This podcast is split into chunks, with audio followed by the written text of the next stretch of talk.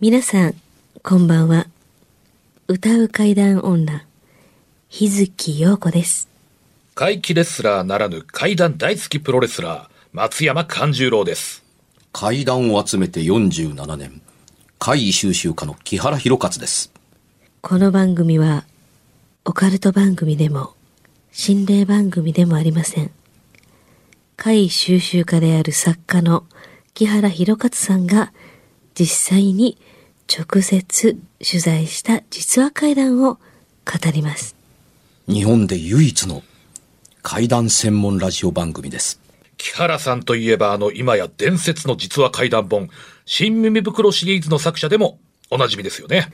他にも、うずしお怪談やつくも怪談といったヒットシリーズも出版されてますよね。その木原さんによるこの世のものではない話、もののけの話、不可思議な話といった実話怪談を季節に関係なく毎週聞くことができるなんて、怪談マニアにとっては夢のような話ですよね。夢どころか悪夢よりも素晴らしいことですよ。それでは、あなたが最後まで無事にお聞きできることを祈ってます。怖い水曜日存分に味わってくださいあのディレクターからのねはい。あのお題がねはい。いくつかあったでしょまだ残ってるんですよね。まだあるんですよそうですねはいなのでねせっかく出してくれたから、うんお便りお便りからのお題お題もいっぱいいただいてますけど、まあ、せっかくなのでもう一個行きましょうよわかりました。では、その中から、じゃあ今日はもう一つ。はい。えー、では、お題参ります。はい木、木木、木原の木木原の木、ウッおーウッド。ド、ウッドイエス。ウッドですか。ありますか、ウッド。ある。じゃあ、ある。えー、あるんやうん。うん、あのー気はあってもおかしくない世界だと思うのですよ。おはい、うんうん、あのーね、えーイギリスで1800年代に書かれた民族学の本の中にある言葉で、今定着してますけども、アニミズムという、神羅万象あらゆるものに、あの、神のようなものが宿ったり、信仰の対象になったりするとはいいう、はい。日本なんかではね、すごく太い木にご神木として、あの、しめ縄巻いて神様としてお祭りしたりするじゃないですか。そうですねうん。まあもちろん、あの、石だはいってそうだったりするから、もちろん気に限ってるわけではないのですが、あのー、気にまつわるものというのは、あのー、全然少ん、は、まあ割とあると言っちゃあるけれども、しょっちゅうあるわけではないっていう微妙なものだったりするんですが、必ず気が核となってるわけではなくて、一つの、あのー、どう言えばいいんでしょうね、何かの役割として登場はします。ほう。うんうん。どの話をチョイスして構わないかなと思ったりするんですけど、気が出てくりゃいいんだよね。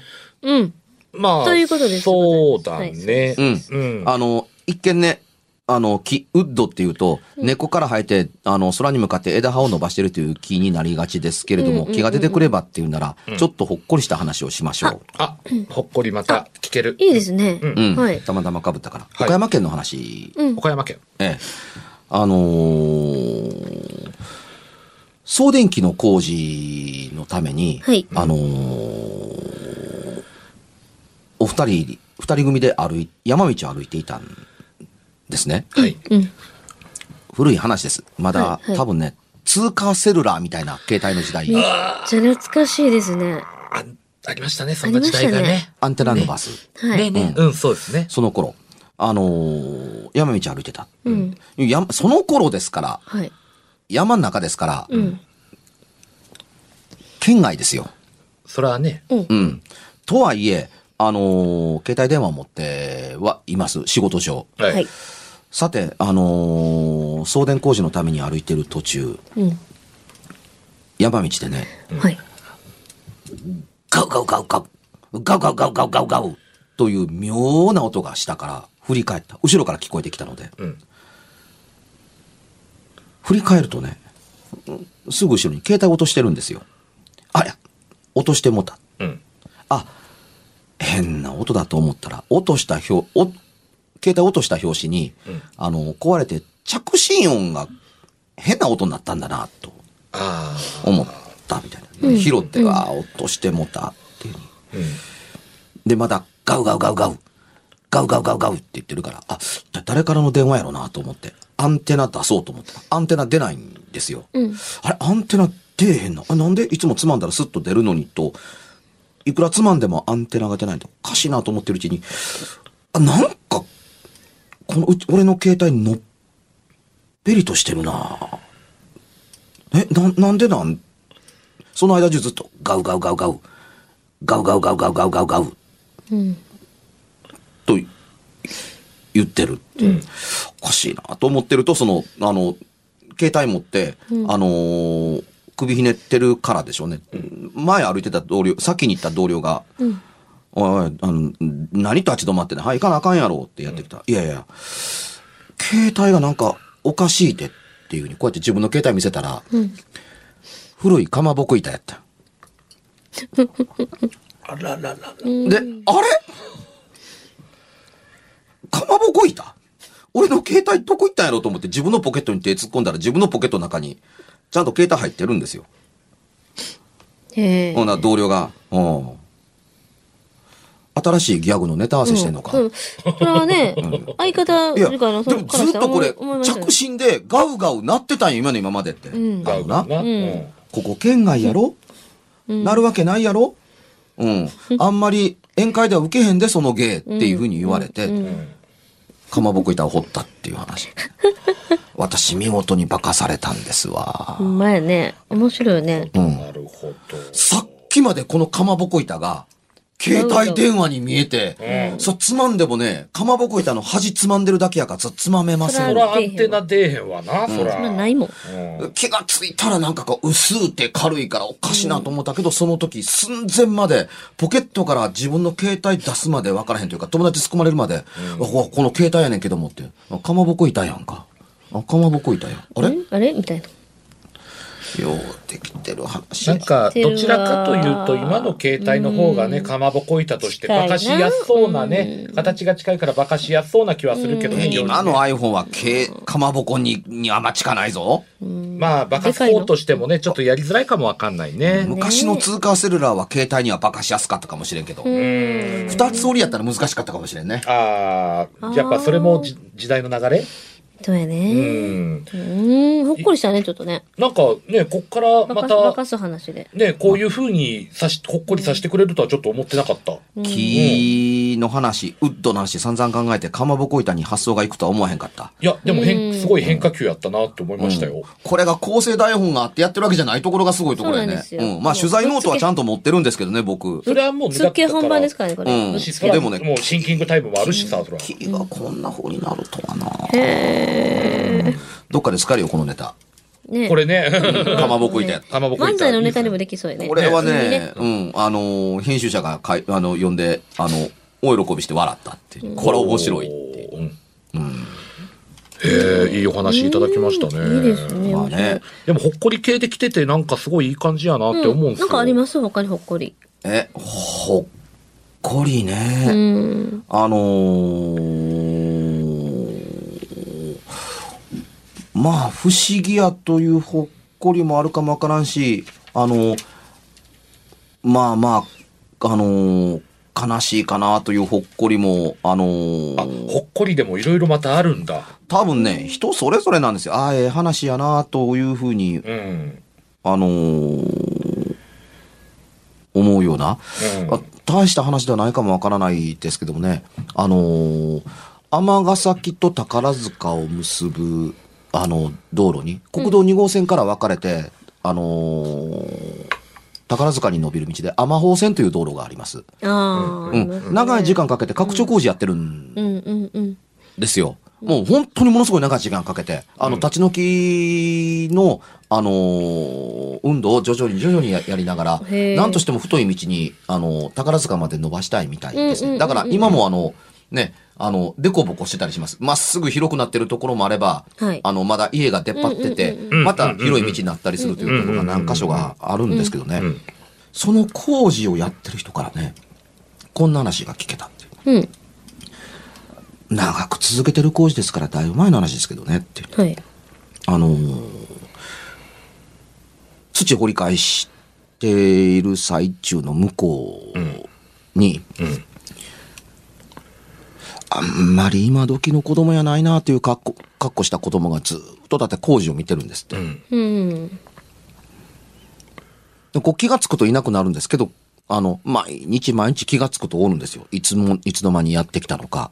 へー昼間いるので、というか夜中工事やってないんで、うんあうーんうん、あんまり。うん。昼間見かけるので、この子学校行かんでもええのかなですよね。思いなんまかすよね事情があるのかそな、うだようねん。親がそばについてるわけでも、呼びに来るわけでも、そこに連れてくるわけでもないし、うん気がつくとそこにいて気がつくといない。うんうんうん。よう考えたらい、いっつも自分のそばにおるような感じがするっていう。はいうん。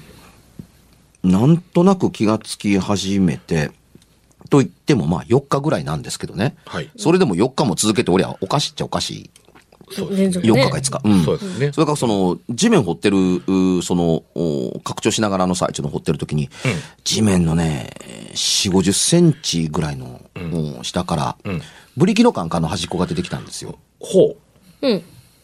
おなんだこれって思って、ごそっと引きもう錆びてボロボロです。うんうんうんうんで錆びてボロボロで、蓋開け、蓋はもう錆びついて開かないので、うんボロボロなんで、崩れ、崩れるように中出すことができうて、うんうんうんはい中から出てきたのは、うんあの、錆びで抹茶色になってますけども、うんあのー巾着袋が出てきた。はもうブリ持っキからただけブリでキ、の中からね。うん、持っただけでわかる。あの、じゃらじゃらじゃらじゃら音がするから、うんあ、これ、ガラス玉かなんか入ってない。ビー玉ちゃうかなと思いながら開けたら、やっぱビー玉やった。な、20個ぐらいのビー玉入って。いうんうんうんあ、ビー玉やって、うちの子供にでもやろうかな、みたいな風に思った時に、うんあの、おっちゃん、それ僕んや。ふっと見たら、あの、いつもの子が立ってて、うんうん、それ僕んやって、ああ、これ、君のかって、うん。うんありがとう、見つけてくれて、みたいなような言われ方して、あ、そうか、で渡して、うん、あよかった、よかった、っていうふうに言うに、で子供が走って去ってった。うん。去ってって、ああ、よかった、よかった、みたいにふっと気がついたら、子供はおらんようになったんだけども、はて、うんあの子、こっから、ビー玉が出てくるということが分かってておったんやろかな。確かに持った俺がこの中にビー玉が入ってるっていうのは、まあ分かったけれども、あの子は、ビー玉やろ、それ僕んや、みたいな言われ方されたので、なんでビー玉やって分かったんやろ。まるで、あの子が知ってて埋めてるか、埋めたことを知ってるか、うんでなければ、あ、相当古いもんやで、これ、なんていうふうに思いながら、古いやしねだ。ってボロボロ崩れていくほどのね変わったことがあったもんやなと思って、その、すぐそばでその、あれ、あの、自動車整理を、うん。あの、や、やってる、交通整理やってる人に、いや、こんなことあったんですけどね、あの子持って走っていったんですけど、なんかちょっと変わった話だと思いませんっていうふうにうん。いや、そりゃ変わった話でしょう。そんな子、私見てないですからって。い や、何言うてますこの4日間おったやないですかって。うん。ええだかお見たことらない昼間からそんな子供がおるわけないでしょ、みたいな。ずっと泊まって工事見られたら、ね、困るから、あの、まあまあ、あっち行っ危ないて、しね。そうやんなうんっていうふうに言いますよ。あ、そういや、そうか。んあ、そういや、そうやけど、俺も、うん立ってるわけがないなと、なんで思わへんかったんやろ。うんな要するにその、あ、ここでずっと見てたら危ないよとか、うんん、あの、というふうに言うてもおかしくなさそうなもんやのに、あ、この子なんなんかなぐらいにしか思わなかったというぐらいしか関心を持たなかったこともなんでやろな、みたいなふうに。ああ声もかけなかった。うんっていうふうにいや、ほんまの方多分声かけてたと思うんでそうやすんね学校はとかねうん。普通そうやわ普通考えたらそうやなででで、誰もそんなの見てなかった。本当にずっと立ってたら、うんまあ、何人か見てるもんですよ。うんうんうんうんそんなおかしい子やったら。うんうんうん、結局自分しか見てなかったっていう話を聞いて、あ、怖い話やな、みたいいな。い話やん。続いてるいい話が。続いてるねまなだんか続いたりしますうん、まあ。続けるうん。ほっこりでね。ね、いほっこや、りてでいうか、あほっこりお題はどないしたんや、おい題やは。逆にさあのお題言っとくもう一つぐらいいいいけよそうだけどどっちでもうんうんよしわかったじゃあえ行こうかー佐々木 D からのじゃあお題で、うんはいじゃあ締めくれるかないきます血縁血縁、血縁でございます親子の。絆だとか、とかまあ、あるわね。兄弟だったり血縁いろいろあるわね。ありますかコーヒーを一口飲んでまずはあのー血縁というのでね、うん。はい単純な話で、怖いとは思わないんですが、うん私の知り合いの人のね、はい。弟さん二人がはい双子なんですよ。うん。双子双子の弟がいる。はい。ほう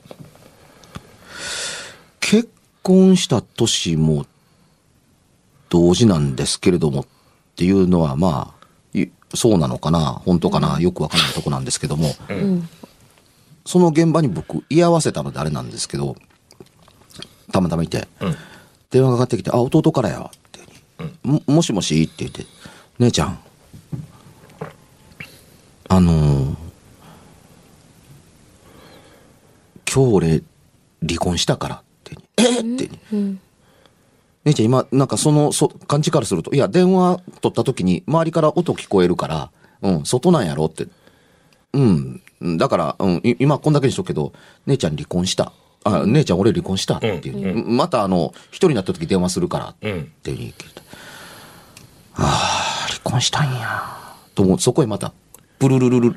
ね、キャスさん、うちの弟が今ね、離婚したっていう電話を、うん、聞いてたっていうところにプルルルになったから、あなんか言い忘れたことがあんのかなってパッと出たら、もう一人の弟で、う姉ちゃん、俺今日離婚してん、あれ言って、1分の間に、その双子の弟から離婚したっていう電話を、をもらった現場に立ち会ってて、え、こんなことまで双子ってシンクロするもんなんですかというツッコミを入れられて、階段の専門家としては答えられへんくて、あの、え、いや、ない、いや、どあるとも言えるし、双子のシンクロの話というのは別に、あの、階段の領域だけではなくて、オカルトの領域にも属するものだったりするんですけど、うん。あのーだからさっき言った結婚した時期が確か一緒やったと思うっていうのはうろ覚えで、そう聞いたと思うねんけれども、といういうとこだけれども、離婚したという電話は同時にもらった。片っぽ全別々な場所に住んでるのに。で、あのー親の方も夜中になって、親にも電電話し、電話したら、昼間電話もらったよって、同じ日に、両方ともね、子供が二人おったの。ああ。だ親御さんが一日に一度にあの二人の子供から離婚を告げられてうん。四人の孫を失った泣いてんねん泣いてはんねそうんですよね悲しい一日に今日一日ででやでうんっていうふうにっていうのでなんかねその落ち着かへんことには、えでどういういきさつで別れたみたいな話にはならなかったっていうのをちょっと目の当たりにして見ていていてあのーこれぞ血縁のなせる技かなと思わんでもない。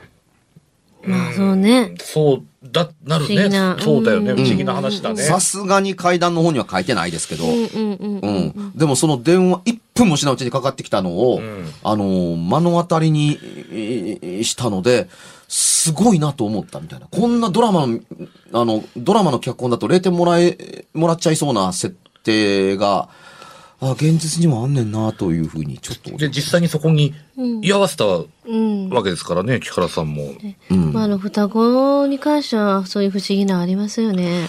うん一人が体調悪かったら、もう片割れも実悪かったとあそかうね。聞何くか、聞くよねそういうのねなんか不思議なシンクロするのまが同じあ、後付けかもわからんから何とも言われへんよ。あのーなんかほら、同時の、あのー確証って取れないわけだからうん、ただ言えることまあは、ね同時に連絡があった時には立ち会ってて、それ聞いてたからっていうのを知ってるから、ん病気って、ああ、その頃私もっていうのがいつの間にかう、んあの、同じ時に同じ病気をしてましたっていうふうにな、に、後付けで変わったりするかもわからないから、うん。うん、あの3ヶ月違っても同時っていう話になったりするから、似たような時期と同時というのは全然違う話、うん。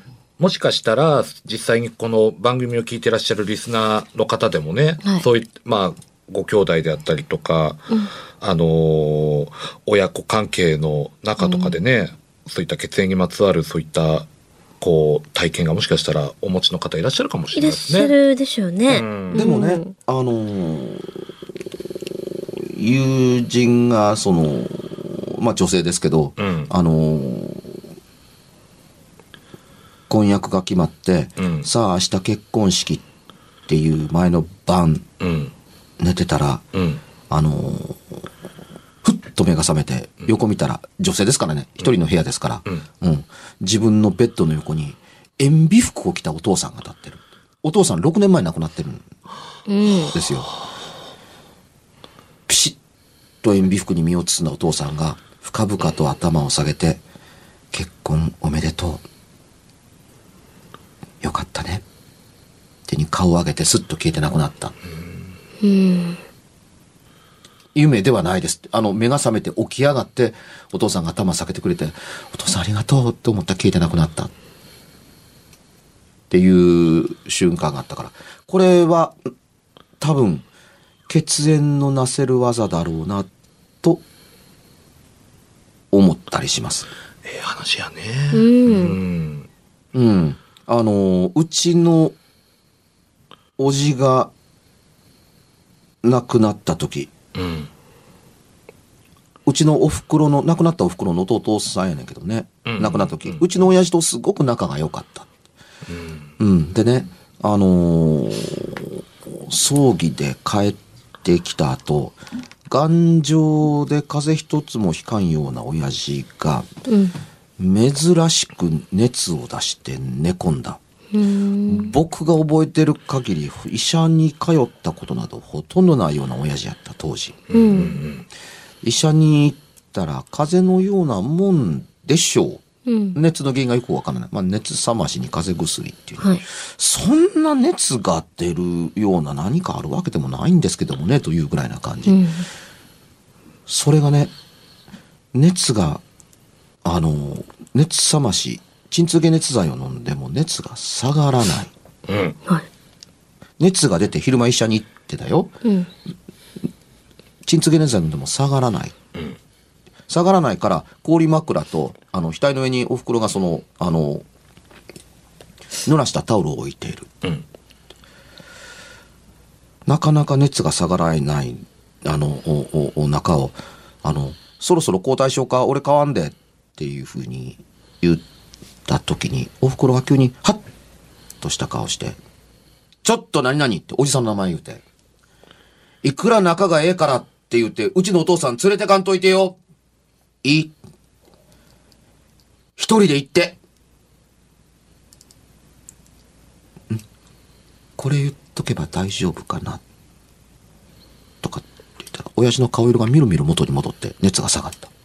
正確には血縁でなくても、うんまあ、義理の弟に当たるうんといううちでも、あんまり仲が良かったら、兄さん、僕と一緒に旅に出ようっていうお誘いもあったりする世界かなと思ったりするので、あの、必ずしも血のつながりばかりが強いもんではないなと思ったりすることもあるなと。血縁が強いということというのはもちろんそうなんですけども、んうん、血縁だけが強いというものでもないということも一言添えておきたいなと思う。で、そうでもなかったらね、もうちょっとあの関係が薄くても、あの物事ってなんで私を頼って現れたみたいなことがあったりしますよ。ああ、ね、ありますね。うん、あの高校の時に別れた親友の話っていうのが、今回えーの「うつしお会談」6月に出版する本に出てきますけども高校の時に親友やったけれども、ふとしたことで喧嘩して別れたけれども、うんというかそのことは全然思わへんかったしなんで自分やかっていうのは調べるまで分からへんかった珍しく謎だったからなんでこの子が来たのっていうのを、うん高校の頃の同す高校の頃の同級生に電話かけまくって調べて、うん。ああ、そういうことかっていうふうに腑に落ちるっていう話を書きました。うん。九州、えー、博多から山梨県に結婚しに行った人やったから分からへんかった。あの、高校の同級生だった人間とは、互いに喧嘩した仲なので、互いに結婚したことまでは分かったけれども、互いに呼び合ってないんですよ。うん。音信不通のまんまではいはいは。ぐらい疎遠だったのに、うん。どうして私に。よね。うん、でも、その時になって、ああ、友情とはありがたいもんだなと思った。詳しくは、うつしお会談6月に講談社から発売されますので、ぜひ。割と長編でした。僕にしてみたら。え縁は大切にしたいですね。ー、ですうね。ん。全くですね。はい。うん。あんまり怖いものにはなりません、こういう話は。はい。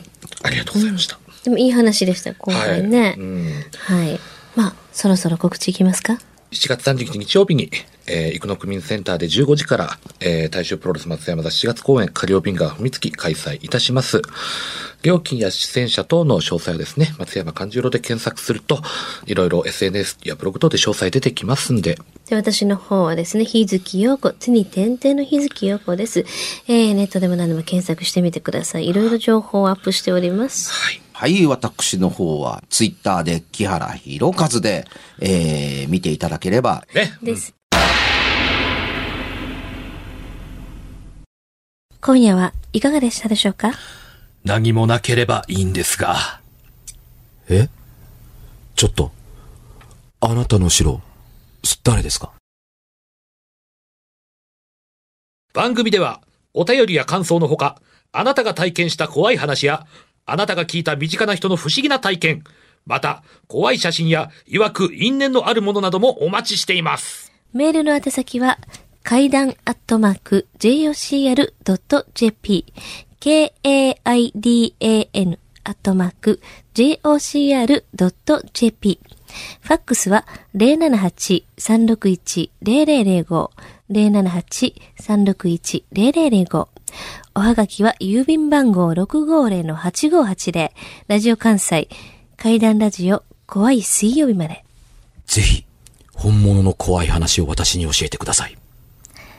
お相手は、歌う階段女、日月陽子と、階段大好きプロレスラー、松山勘十郎と、そして、階段を集めて47年。木原博一でした。それではまた来週、お耳にかかりましょう。この一週間、あなたが無事でありますように。